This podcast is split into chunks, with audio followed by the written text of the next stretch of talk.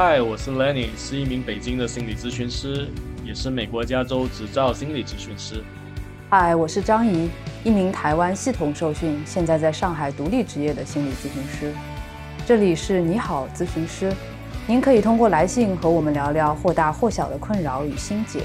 本周的嘉宾是狗蛋，他和女友分手后陷入情绪低谷，不知道该不该再继续努力挽回，希望得到他人的意见。本期播客或许会让你更多的了解到自己和自己的亲密关系。你好，咨询师播客只是一档访谈类节目，播客不是正式的精神和心理治疗。也无法代替医疗专业人士的建议、诊断和治疗。如果需要的话，请您寻找医生、心理咨询师或其他专业人士正式的医疗服务。当我们接到您的来信时，会自动认为您许可我们使用全部或部分的信件内容，并出于易读性的考虑，对信件做出剪辑。你好，我是狗蛋，一个女生。目前和前女友分手两个月了，我们是在异国认识的，在一起一年半，从确定关系开始就一直同居。分手的直接原因是，回国后他允许另一个男生越线到了我们的生活里。在去年十二月的时候，我发现了这个男生的存在，我顶着极其大的心理压力，尝试挽回他两个月，努力对他好，而自己失眠哭泣。两个月后。他依然没有选择我。在我告知他二月十四号情人节这天，他如果和对方出去，我们就正式分手。他还是和对方出去了。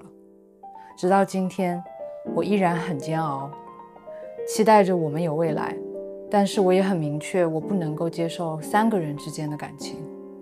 失去他，我好像又没办法生活。失去的这两个月里，我依然是哭泣，很想知道。同性之间的感情真的不能长久吗？我希望获得的帮助是得到更多的理论支撑或是意见。我想知道我是不是应该放下，还是和他再来一局呢？好，Lenny，这次的信好像是关于失恋的，你看完有什么感觉吗？感觉好像还是不是很确定，就是希望从我们这一节的这样的一个个沟通里面，希望得到什么。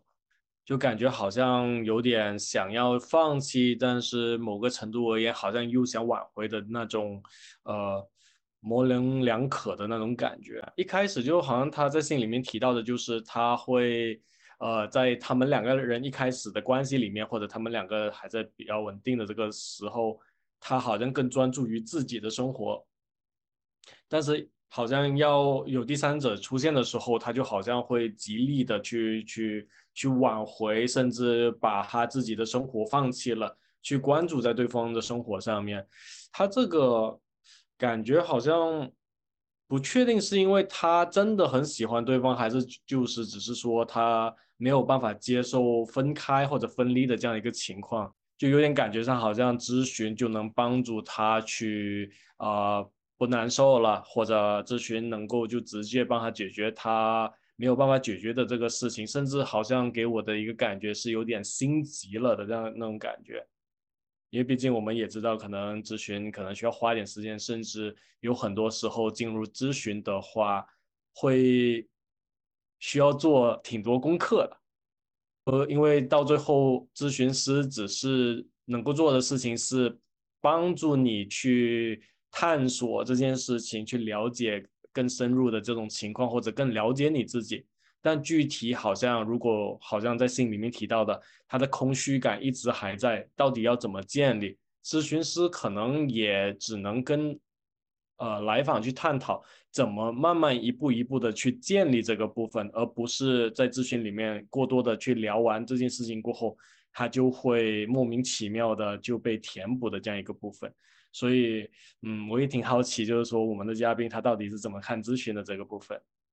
你呢？嗯，其实我看完这封信，我觉得有个部分在我读完之后感觉是空白的，就是关于那个女生她到底为什么离开这段关系。虽然，呃，来信的嘉宾说他很努力的顶着压力去对对方好，但是这个对他好，我觉得好像很空泛。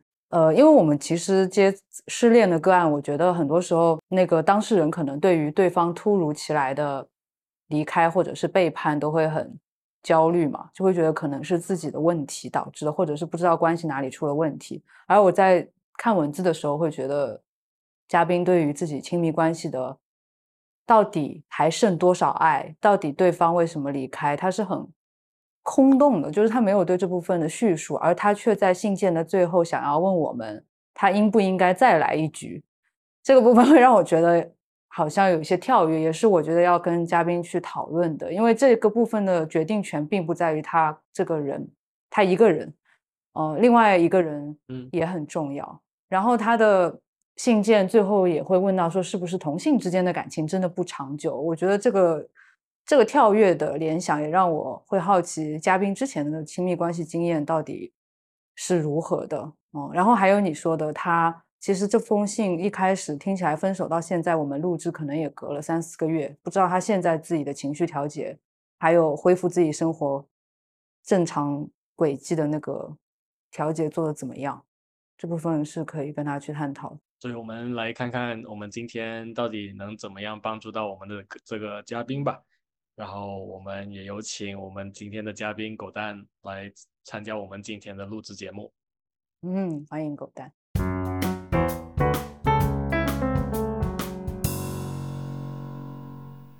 就是狗蛋，我们后来我们有收到你的信件嘛？然后比较好奇，因为可能离你写信隔了一段时间，你最近的状态怎么样？还有你们之间有没有一些新的情况？为什么那个时候特别想写这封信呢？因为那个时候有有一个计划，就是我五一想出去玩，我一直在犹豫要不要呃发出邀请。我主动断开联系的，大概是从三月份开始，一直到现在就没有联系过。然后我就当时就特别犹豫，嗯，要不要向他发出邀请，一起出去玩？那天早上我看到窗户是开着的，我就知道他当天晚上并没有回家住，所以我当天早上就。又陷入了另一个难过的情绪，那个难过的情绪是我不断的怀疑他是不是跟别人在一起过夜。但五一期间我是自己一个人出去玩的，我从我有这个想法到我看到窗户开了，我就一直没有联系过他。五一假期的第一天，我看到他发朋友圈，我很美的九张在海边的照片，而且，嗯。我发现的最重要的一个细节是，他戴上了别人送给他的那条项链，然后当时的心里瞬间是凉了，就是那种一下子就凉到了极点的那种感觉。不好意思，那个狗蛋，我稍微打断一下，就是一个是窗户开是什么？就是我们原来的习惯也是是会关窗睡觉的，觉得窗子打开了就表示人不在家。对，这是不在家的一个逻辑的一个情况。是因为我们其实是同性之间的关系，我这个男生是他的同事，他们因为要进行一场彩排，他们两个是主持人，这个男生主动发出了好几次邀约，他也并没有，呃，很明确的拒绝，但是那个男生在跨年前一晚发出邀约，问他要不要一起，他没有拒绝，想要一起，这是我第一次很正式的告诉他我不同意。然后他也，他他答应跟我一起去跨年，我们去了隔壁的苏州去跨的年。然后，但是一元旦放三天假，一月一号过后，那个男生就约他一起去海洋馆玩，他很直接的答应了。就是在这一个过程里，我的理解是他们两个在不断的接触，但是他依然没有跟我断联。嗯。一直到过年这样的情况，就我我也当时没有选择去跟他断联，因为我舍不得。就是我会觉得好像当中很模，他的态度很模糊，或者说你们俩没有去探讨讨论过他到底想不想分手嘛？或者是他现在是要结束一段关系，跟另外一个人去开始了吗？还是？这个问题好像一就是像房间里的大象一样在那里，或者说他为什么觉得自己会喜欢上那个人？就是这个过程里面，你们讨论讨论了哪些重点吗？二月初的时候，我我看到了他们的之间的暧昧，我就问了他，我说你们之间这是暧昧吗？你对他什么感觉？他说他是喜欢的感觉。我说那我们分手好不好？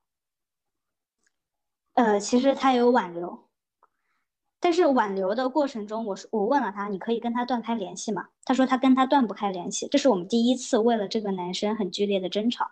然后在十二月份、一月份，一直到二月十四号情人节之前，我都在很努力的挽回。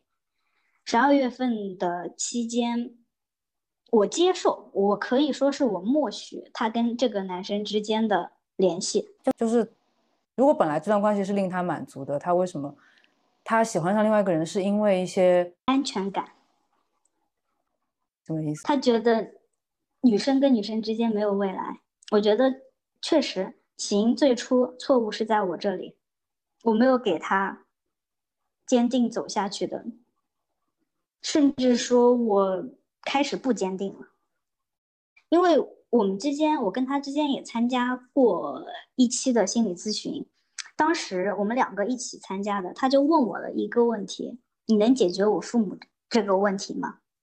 我的回答是。我能解决我的父母，你的事情我需要你自己去解决。我觉得感情是双向的，呃，我去承担在感情里我去我应该承担的责任跟义务，我同时也希望你去肩肩负起这段感情里该有的责任和义务。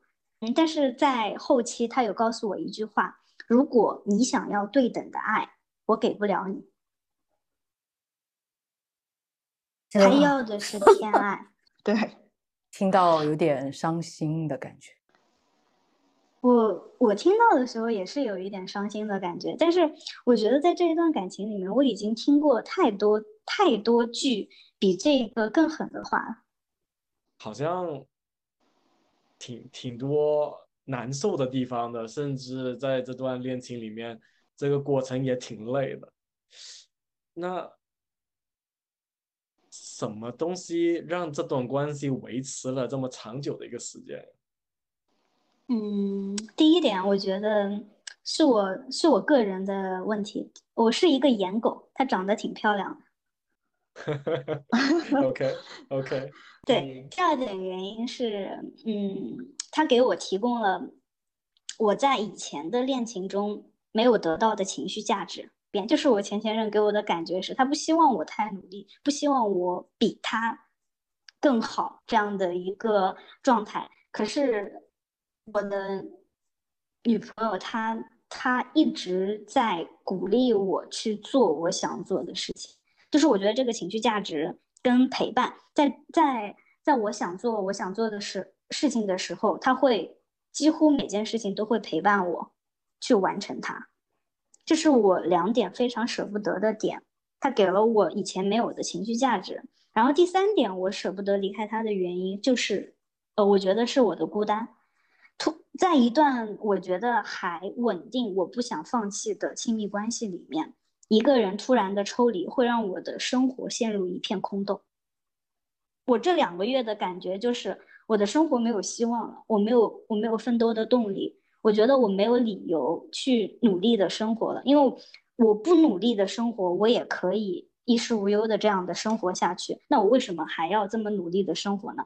那狗蛋，你在之前跟前前任，或者是你跟男生分手的时候，你会有这种生活一片空洞的感觉吗？不会。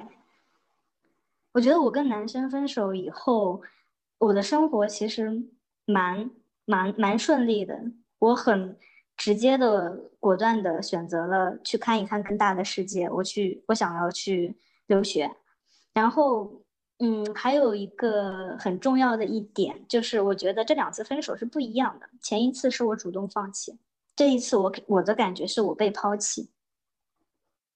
嗯，我问这个是因为，就是因为女同志的关系非常容易陷入融合共生的状态，就是所有的事情你们都可以一起做。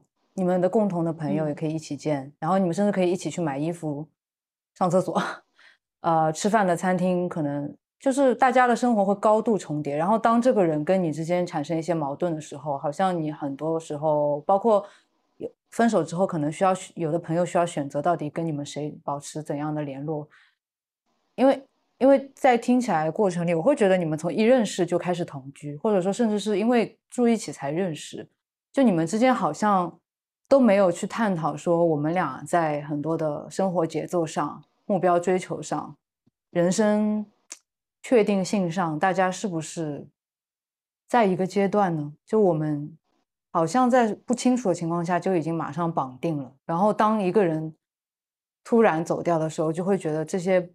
默认的一切被打破了，但是你这时候好像就没有别的支持，没有别的，你生活里就没有别的让你有希望的东西。我觉得这是一个蛮可怕的事，但我觉得跟你们前面在一起的整个速度好像也会有点相关。你既然已经提到了在一起的这个速度的问题，整体的速度应该是我来推进的。我觉得从我认识他到我想要了解他。当初确实是我推进的这个速度，这就是因为这个速度跟后面回国以后的生活造成了落差感，这也是他分手的一个原因。因为他，呃，因为在我推进这一个过程里面，他说他收到的是一百二十分的爱意，在这个过程里面，我可以去准备惊喜，我可以无条件的去陪伴他，我可以去。跟他去旅游，可以跟他去玩，这都是我想要去推进这样的一段关系，我我我愿意去做的事情。但是回国以后，确实忙着找工作，忙着生活，嗯，忽略了以前，就是就是对他的对他的生活质量造成了一定的打折。然后在分手以后，他也他也问过我这样的一个问题：既然你当初能去有做到一百二十分的推进。为什么后面只能做到六十分？我听起来你给自己找了一个，你推进完了，然后你觉得哦非常好，我已经有一个很踏实的人生伙伴在我身边了。但他想的是啊，我能不能一直做一个小公主被人追求？对我听起来更像是女王和骑士的关系。对啊，我我在我的理解里面，他。嗯，对我们之间的关系，应该还是站在男生跟女生之间的关系这个角度去思考问题，去承担责任，跟去推进关系这样的一个发展的路径。就是在我们在一起明确在一起之后的三个月里面，有我记得很清楚。有一天晚上，我就问他，我们以后会是怎样的一个关系出现在彼此的生活里？他说，他可能会有他的家庭。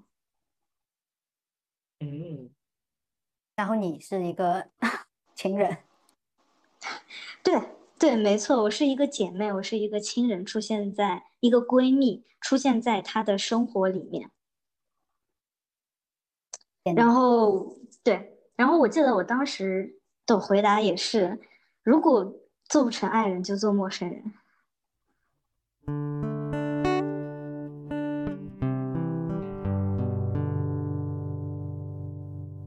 所以。狗蛋，你在整个推进的过程里，其实我觉得那个阶段可能对你们俩来说都还蛮满足的。但对你来说，我好奇说你好像很紧迫的就要把这个关系拉近，然后绑定到一个很深的程度。这个过程好像你甚至没有去想他到底适不适合，他到底能不能给你提供一个一些至少情绪上的安慰。就是这个部分让我觉得你好像。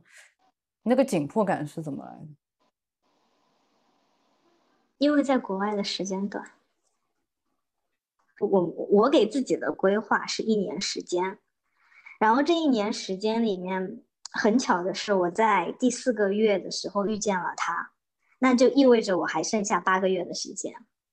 我不知道回国以后面对国内的大环境我会怎么样，而且我觉得我自我对我自己的。判决也是有一定的不清晰，我也不知道我是不是真的喜欢女生，所以我在推进这样的一段关系里面，我觉得我比较急，急的原因是我给自己设定了一个线。我觉得你好像回答了这个问题，但好像还没有，就是为什么时间短，然后你你用来呃你解决这个问题的方式，因为我也不自信。因为我也不自信，回国以后是不是能跟他一路走下去，走一辈子。因为回国之后，我觉得我在国外我是自由的，回国以后我会有家庭的束缚，我会有工作的重担或者是生活的压力，但是在国外的时候我们都是自由的，我我没有这些压力。对我，我觉得我当时这个决定是很草率、很跟很自私的，因为当当他感觉到我有想推进这段关系的时候，其实他一开始就是拒绝了。他说他，嗯，他父母不会接受这样的关系。哦，但是我为什么会去推进这段关系呢？就是因为我们在一次吃饭的过程中，他告诉我他有喜欢过女生，我也告诉他我以前也会感觉跟女生比男生在一起会更舒服。所以他，嗯，所以他一开始告诉过你，他不太能长久的可能把这段关系带到他生活的明面里，然后你用一百二十分的。浪漫或冲冲劲感动了他，我我觉得这个好像能连上，就是他后来有很多很很很狠的话，或者是告诉你他就是没有办法比你爱他那样去向你付出。对，因为他说后面这些话的时候，其实他都会说一开始我就没有这样想过。那我想要问一句，既然一开始没有这样想过，为什么不能更坚定的去拒绝我呢？这就可是这就回到你之前解释的，他的这个人的性格就是本来就比较优柔寡断，不是吗？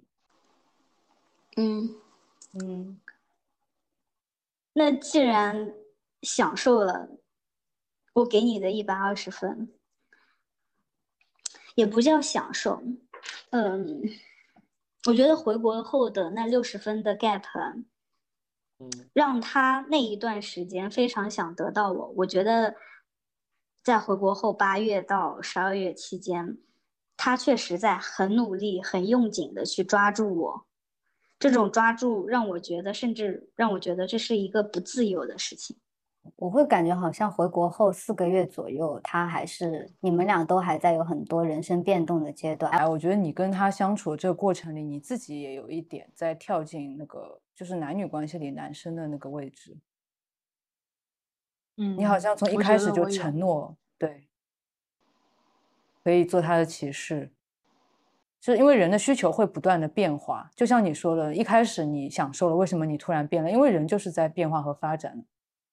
特别是你们在二十六七岁这个阶段，我觉得两个人是需要随着发展去不断的讨论彼此的需求出现了什么变化。而我听到的好像你们的对话都还是有点就是固固固着在哦，我一开始是这样想的，所以现在我就要求跟一开始一模一样，然后。好像没有关于这些人生变化之后大家自我发生变化的一些讨论，或者是对于，呃，能不能向父母出柜这件事情，也是很对抗的。就是说我搞不定，你能搞定吗？我搞不定，你要自己搞定。就是这确实是你们关系的现况。嗯，其实给你写信的那个时候，我一定是想承担起这些责任的。可能我是一个答应的很爽快的人，在在在情绪里面。但是如果真的是冷静下来，我会去想这样的一件事情的难易程度。但是，家庭跟父母之间，跟上一段亲密关系里面，我可以说我是一个逃避责任的人，我是一个想要人生更轻松的人。那我真的挺好奇的，就是如果按照这个逻辑来说的话，我们一直都是一个相对比较轻松，也是相对一个比较。嗯，没有那么负责的一个人，怎么突然到现在这段关系里面就是那么的，听起来相对的负责任？因为我觉得，嗯，我没有办法掌控这段关系，或者是说这段关系不是朝着我想要的结果去发展的时候，我想努力的让这段关系朝着我想要的结果去发展。我觉得。就是这段关系可能不是由我掌控，我会先用讨好或者是维稳的方式把这件事情我能做的、我能做的、我不能做的，我都会去答应下来。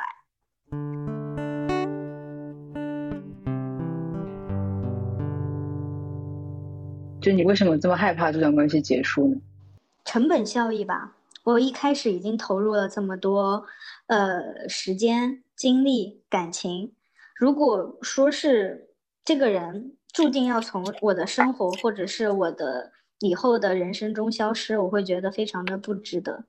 那其实从你们建立关系到快速推进，到你们要去合作一些生活长远的目标，就是我会感觉狗蛋好像你有一个，嗯，状态，就是你都有一个心理的蓝图，然后你好像都会根据你自己的那个蓝图去尝很努力的去改变你生活中的现况。你但是在亲密关系里，有很多时候。我们都在面对两个人真实的样子，就是包括关系一开始，我们可能都有一些伪装，或者是一一开始我们都有一些互相不了解的部分。越来越真实之后，你会发现他跟你想象的样子很不一样。然后这个时候，我们其实都很需要去调调试我们自己的期待，或者去，就是都会有那个打破那个理想泡泡的过程。但这个打破之后，剩下的东西可能就会让一部分人放弃这段关系，觉得。这跟我要的差的太远了，或者是打破之后，两个人都发生了一些改变。对，我觉得我们之我跟我跟他之间的感情，我们之间的热恋期特别短，从我们到关系的推进，到第一次争吵，到第一次剧烈的争吵，我们之间一次一次通过争吵这样的方式去。去了解对方，就是我们没有办法达到一个忍让的这样的一个角度。在这段感感情里，我的觉得是，我也没有很好的去明确告诉我自己，这是两个女生之间的感情。他也没有很好的告诉他自己，这是两个人之间的两个女生之间的感情。这是我们之间，我觉得一个很大很大的一个问题，都希望对方去承担一些。男生的角色，我也希望他去承担一些男生的角色，比如说在争吵的时候，我希望他能低头。对，这是男生的角色吗？对，我身为男生在这，我想强调一下，这个责任有没有可能是两边都有的责任呢？对对对，我也想说，为什么这个变成两个女生之间的问题？因为身为男生是这样的吧？我的感觉有些时候也是，对我理解，对吧？男生可能相对的需要低头。多一点点哈，我这个我不否认哈，呃，但是身为男生的我，我有些时候也会觉得女生可以低头的话，其实我感受也会好一点，要不然我觉得一直这样的话，我感受挺挺难受的。就是也许是因为你们都觉得应该有一个男男性来负责这个低头，但其实我想说，是异性恋里面也会有这种互相不愿意低头，甚至男方不低头，女方一直低头的情况肯定有。这个更多，因为有时候我们都觉得是是同志问题吗？还是哎，这两个人遇到一起就这样子了？你包括你在过去的关系中，他在过去的关系中都不低头吗？至少我在过去的关系里面，我觉得男生低头的次数会比我多很多。当然，我也会跟他讨论这个问题，他给我的反馈是一样的。他在以前的争吵里面，低头多的是对方。好像如果期待一个异性来解决这个也不是特别合理，因为跟异性的关系也需要平衡，不能总是期待另外一个人来低头嘛。就是如果你们再和好的话，这个问题依然存在。等一下，我其实好奇说，狗蛋，我们现在聊到现在有没有什么想要问我们的，或者是你自己会好奇往哪边走？我我其实现在很大的一个疑问就是，我该不该进行这一场博弈？就是。我觉得同性关系跟异性关系是一样的，我们感情中遇见了第三者，那他这一次没有很坚定的选择我，那我要不要回过头来？因为，呃，在一月份和二月份，我觉得我已经在很努力的去挽回这一段关系，但是挽回的关系是二月十四号，他答应跟那个男生一起去进行情人节约会，这是我开始明确我要放弃这段关系的一个标志。那我就跟他说了，如果你去进行了这样一场约会，我们的关系就是正式结束了。我想跟你做的只是永不打扰的陌生人。但是他还是在一直会给我发消息说，我想你，我舍不得你。哎，我听起来你这边至少从刚刚的这个分享里面是挺坚定的，但是你这个问题又让我非常疑惑，就是你是很坚定的还是你是不坚定的呢？我很坚定的是我不接受三个人的关系，我不坚定的是我喜不喜欢他这样的一个问题，我愿不愿意能不能接受他的回头这样的一个事情。这个问题难道不是应该在他回头之后看他的，看他的反思和他的状态变化来决定？因为现实中已经发生了。我为什么说，呃，一开始说在三月份以后我跟他就没有正式联系了？就是在二月十四号到三月十五号之间，他单方面的联系我，我可以说是在这一年多感情里面，他主动去找我次数最多的一个月。因为在我没有给他任何回应，甚至说是冷漠的一个态度情，然后在三月十五号的时候，他告诉我他昨天跟那个男生说了，我们不适合做情侣，我们还是做回同事吧。然后他告诉我，昨天，呃，三月十五号，三月十四号就是对。然，我觉得他做出了回头，但是做出回头以后。我为什么现在在纠结这样的一个问题？但三月十八号的时候，我决定带他去过一个周末。但是我问他，你前两天有没有跟那个男生联系？他说有。然后我就很生气。他这样的行为一定是还有一些情感连接在那里。我好奇的是你你自己心里的界限是什么？就是你说你不接受三人关系，但是在他这样呃摇摆的时候。你好像没有让自己很确定，说我我不接受这样的状态。你好像还在纠结要不要参与这个博弈。因为首先一点，我喜欢他，然后其次第二点的原因，我觉得这一段感情让我很舒服跟珍视。你不需要他真的很呃有处理好那个第三者的关系。我需要，我需要他处理好处理好第三者的关系。我觉得我的嗯不接受是很明确的，就是我不接受三个人的感情，我不接受他既跟别人在那儿谈恋爱，又跟我在这谈恋爱这样的一个事情。我接受的是他，嗯，心里有过别人，但是我比那个人更重要就可以了。所以好像我比别人很重要，这个东西对你很重要。你好像已经参加这个博弈了，我觉得。嗯，我甚至听起来更像是它不是个问题本身，它其实就是已经在进行这场博弈的过程当中。虽然一直在说的是我想要抽身或者想要远离，觉得就像是其实一直也没有。不博弈啊，不是吗？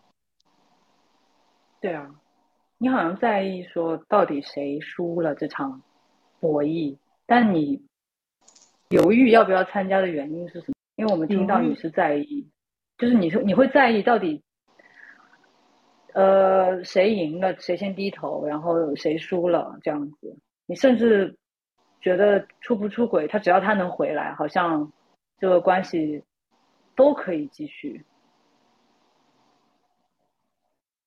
这个在我听起来就是博弈啊，我们之间的问题，他能不能跟我一起修复我们的关系？我的信任已经没有了，我们怎么我们怎么样去修复？也许不能修复成功，这些都是考虑这个关系是不是还能够健康的维系维系下去嘛？但是你考虑的就是这个结果，他会不会回来？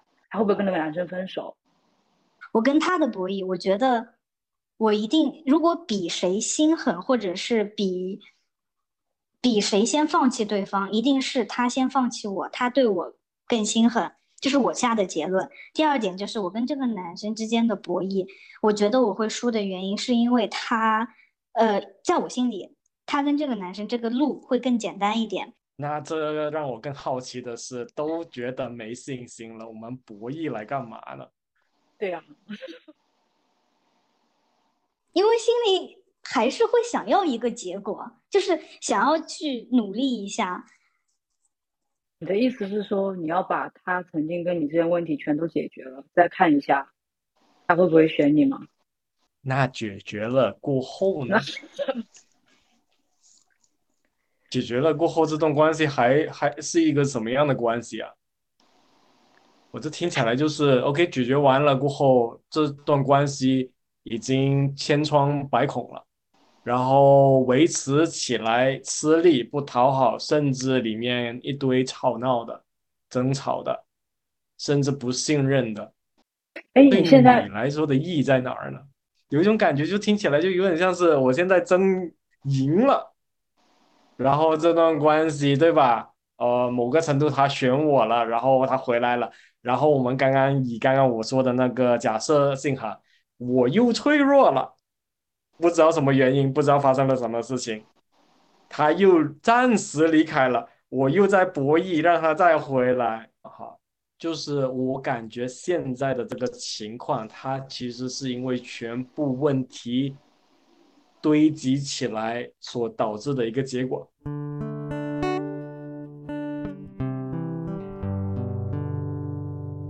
那我现在不能什么都不做吧？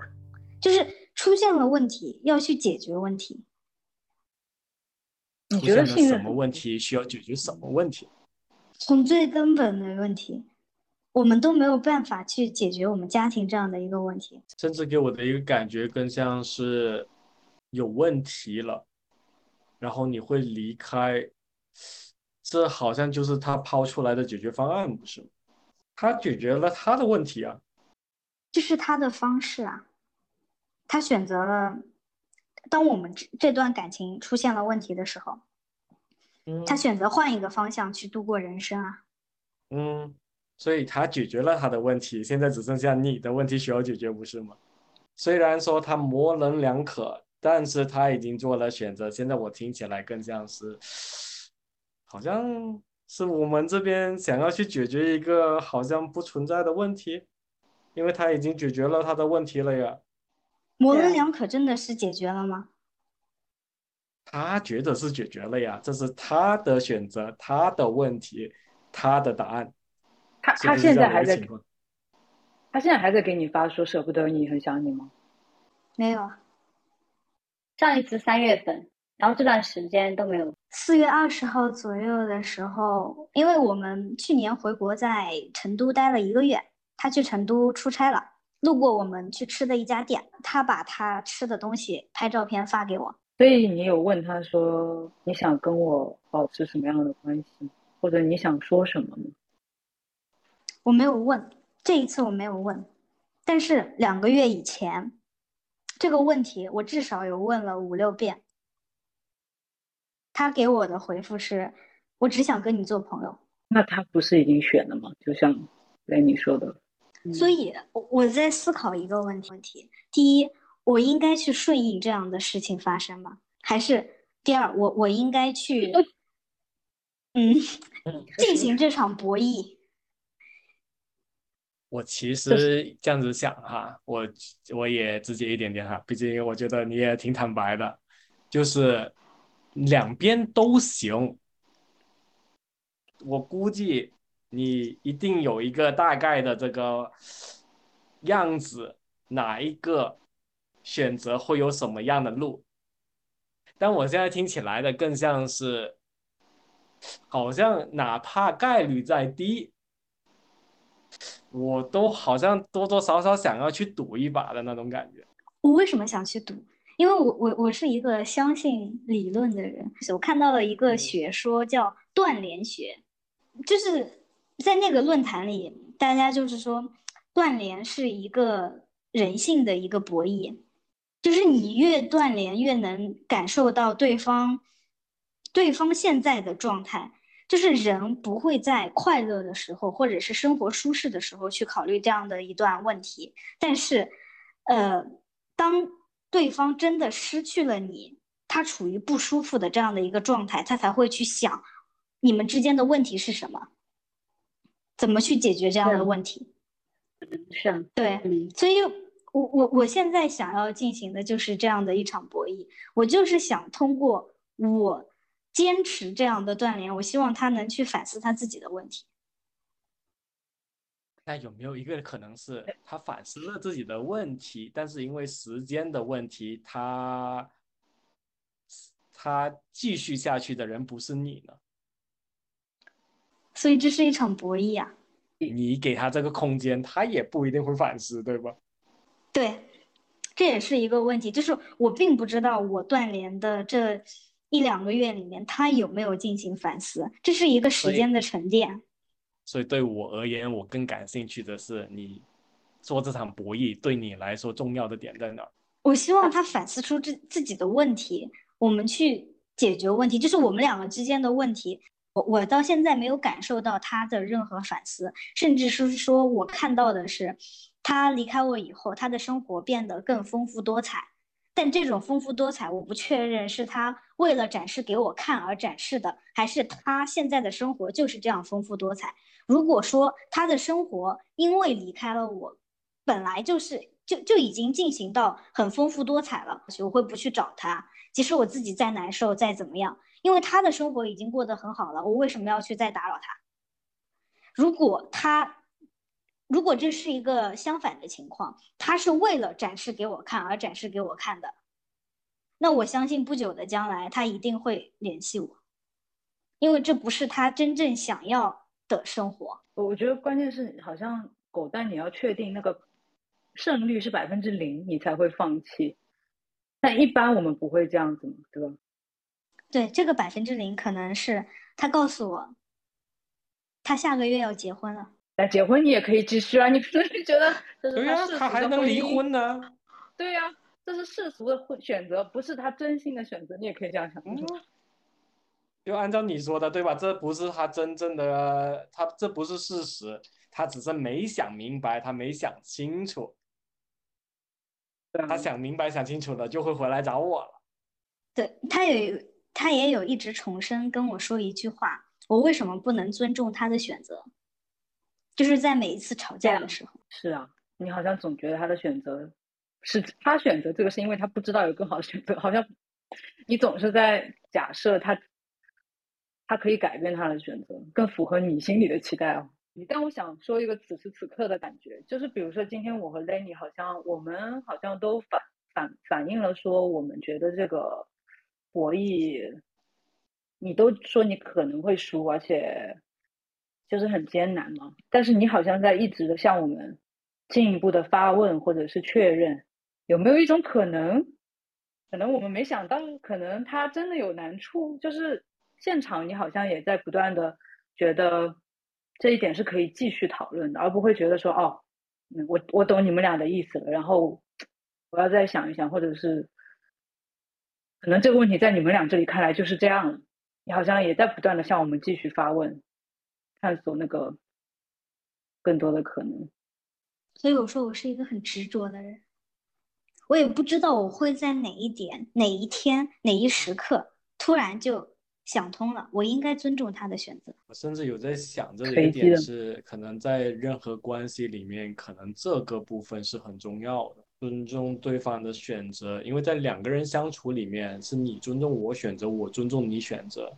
当我们两边都有所谓的冲突的时候，或者选择不一样的时候，或者我们想要的东西不一样的时候，它是一个讨论出来的，需要讨论和需要两边都多多少少有妥协的这样一个部分。有没有可能之前的这几段关系里面也存在这样的问题？有啊，我是一个特别愿意下定义的人，就感觉这段关系好像只有你，没有他。对，是这样子的。我会去看我想看到的。对，就是人想追求快乐，这不是一个最基础的想法。如果我连希望都看不上了，看不到了，那这段关系还有存在的必要？对，你也你也会注意不到那些不快乐，因为不快乐也是我们去判断一个关系是不是该继续的重要的因素。对，我会经常，我会去主动，因为我的性格是，我会去忽略我们两个在这段感情中他给我造成的不快乐的这样的一个事情。当然，我这种理所当然，我就会加到对方身上，我希望对方也去忽略这种不快乐，去把快乐当做我们感情的主基调。多想快乐的事情，不是应该会更快乐吗？而我的理解是，感情或者是人，人只要相处或者是接触，那就一定会有矛盾点，一定会有摩擦，一定会有不快乐的事情发生。对啊，但是相处中也有快乐的事情发生呀。为什么不能让你的主基调是活在快乐里面，而让那些不快乐去充斥你的人生呢？非常好。主基调不是唯一的基调，就是好像就是说我只想要好的，不好的东西我不想要。但是在一段关系里面，他好像没有办法去排除掉这些所谓的不好的，或者所谓的可能对方可能有压力，你需要去支持，但是在支持过程当中，他的压力可能也会影响到你的这样一个部分。所以我听到现在，我的反思是。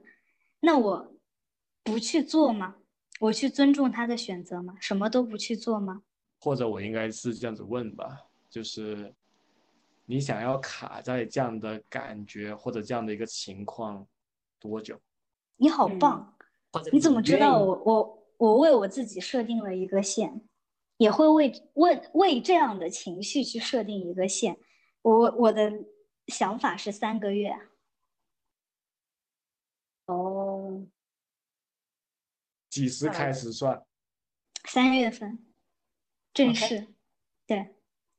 但我也不确定说三个月那个线你就可以咔嚓放下吗？如果可以的话，那那挺厉害的。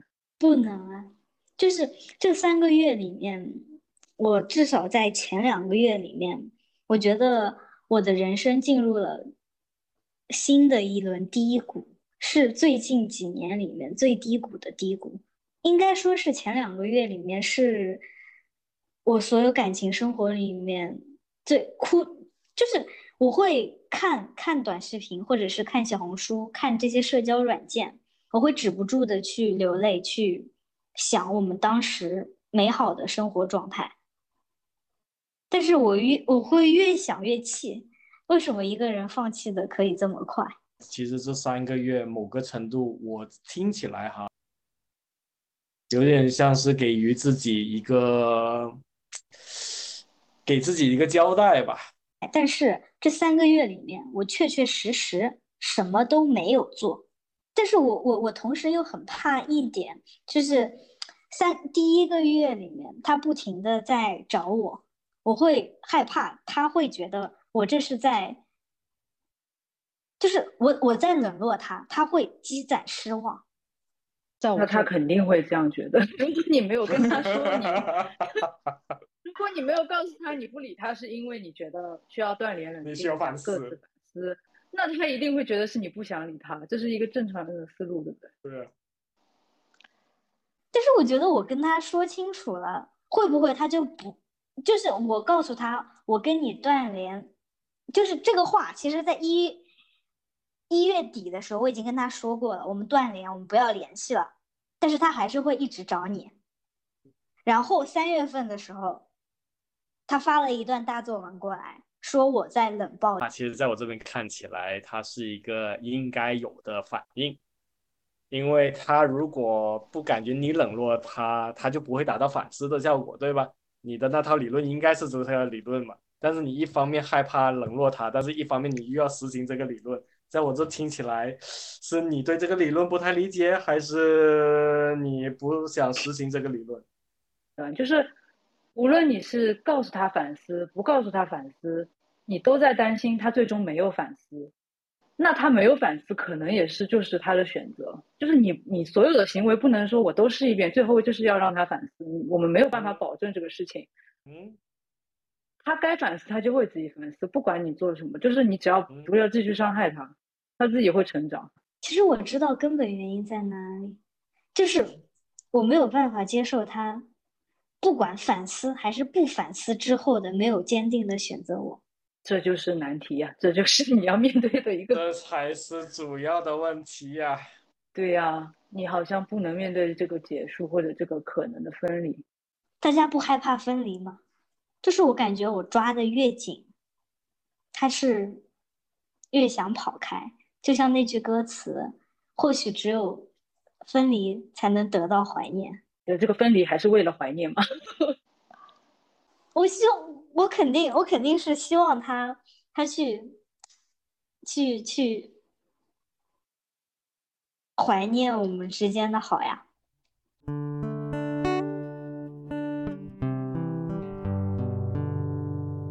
其实我觉得有个点是在于，我特别想要生活有一个标准性的模板，我就按照一条一条去过就好了。所以我觉得那个问题，可能你这个模板，我们稍微需要稍微调一调哈，就是两条路，或者你想要怎么走都可以，但是每一条路它有一个方向，对吧？你可以联系，你也可以不联系。联系结果会有哪几条？不联系结果会有哪几条？你想要哪一个结果？你自己挑。人生要自己去填充，对吧？你只能挑你想要的结果嘛。你你好像听起来也跟不少人聊过这件事情。我相信朋友们该给你的对与错的应该也不少。我相信应该某个程度而言，你不缺对与错的答案。但是那个点是在于，我听起来的是对也好，不对也罢。但是到最后，其实现在有点像是我其实选择了，但是我其实不太不太愿意承受它的结果。对，就是我觉得我确实是这样的人。我选择了一个结果，但是我不太能接受这样的一个结果。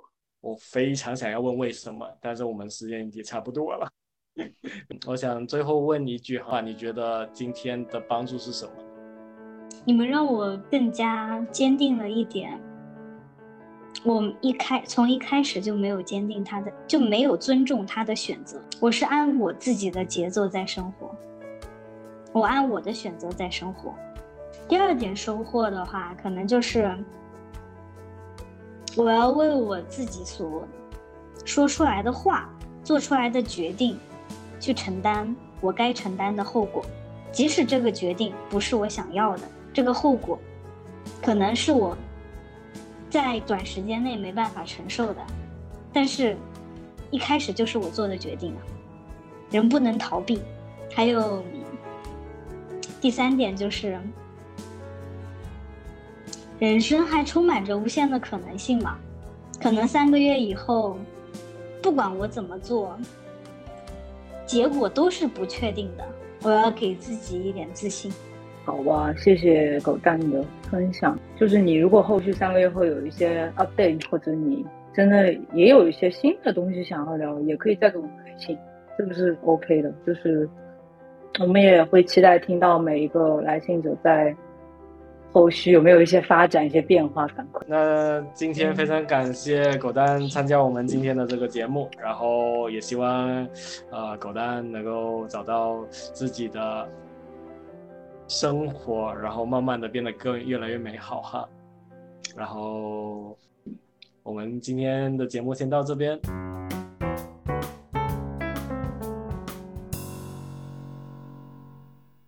哎，张怡聊完了过后，你的感觉是怎么样的呀？一个是在过程中，我会觉得其实嘉宾他呈现出一个很长期的处理关系的模式，从他进入关系到处理冲突，好像都很需要按照自己心里的设定去推进一个外界的关系。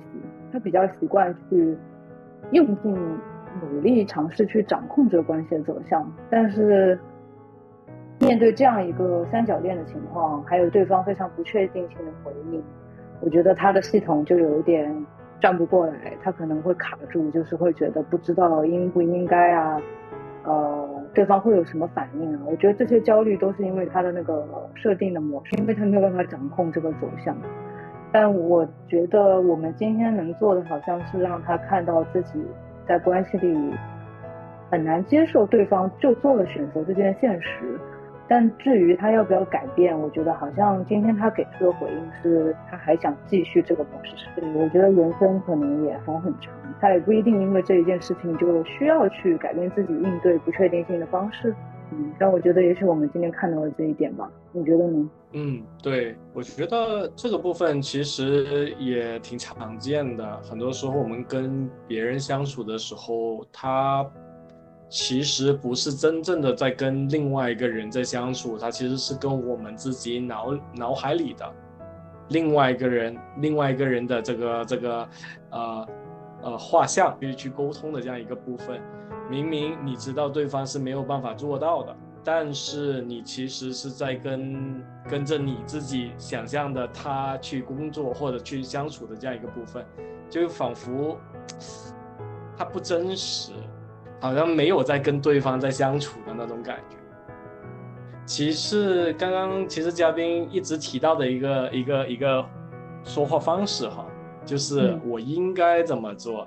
对，我其实也一直在听到这个部分的时候，第一个感觉就是，嗯，他好像做决定或者做做事情，好像有一个对和错的这样一个模式，但是好像在生活里面，往往我们其实说真的。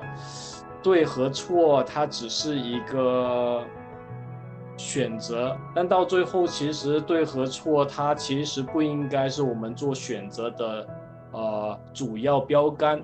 它可以是参考的这样的一个，嗯，作为参考的一个标准。但是到最后，我们可能更多的需要问自己的是：我到底想要怎么做？是。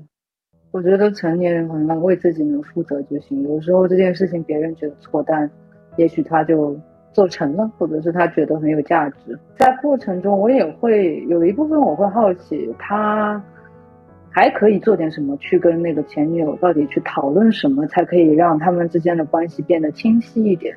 但我觉得好像嘉宾他并没有在好奇这部分。我觉得他的亲密关系状态很像是一些。情感博主提倡的那种，好像我少联系他，这样让他可以想到我多一点的这种控制论的方式，就是我用行为来影响另外一个人的思想和主观意愿。那我觉得在心理心理治疗里，好像很多时候对亲密关系并不是这样子的视角吧，或者不单有这样的视角，而是说两个人要去真的核对，比较坦诚的去了解他们现在的情况。那我觉得可能 这个也和嘉宾平时阅读的一些媒体有关。嗯，同时间他最后其实总结的时候也说到一个部分，有很多时候其实我们做一些选择的时候，我们需要考虑，就是说这个结果到底是我们能不能承担。因为我们没有办法承担这样的一些结果的时候，其实我们需要真的考虑，就是说可有没有可能我们需要选择另外一些方式方法去处理一些事情。因为到最后，不然的话，他会有出现一个很很很别扭的一个局面吧。你做了这个选择，但是这个结果是你承受不了的，好像自己没有办法承担责任的那种感。但是我们也知道，就是说，身为一个可能相对比较独立的人，我们每个人做的选择，他肯定会有后果。所以，可能做出选择的时候，我们需要考虑到后果，并且。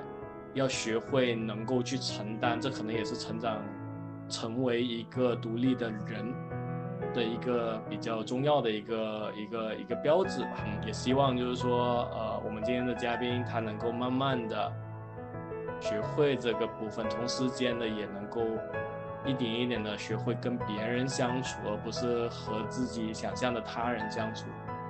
那可能这也可能更有利于他以后。或者将来去跟人和建立一个比较持久、持续的亲密关系。我们今天就先聊到这呗。嗯，那我们下期再见了。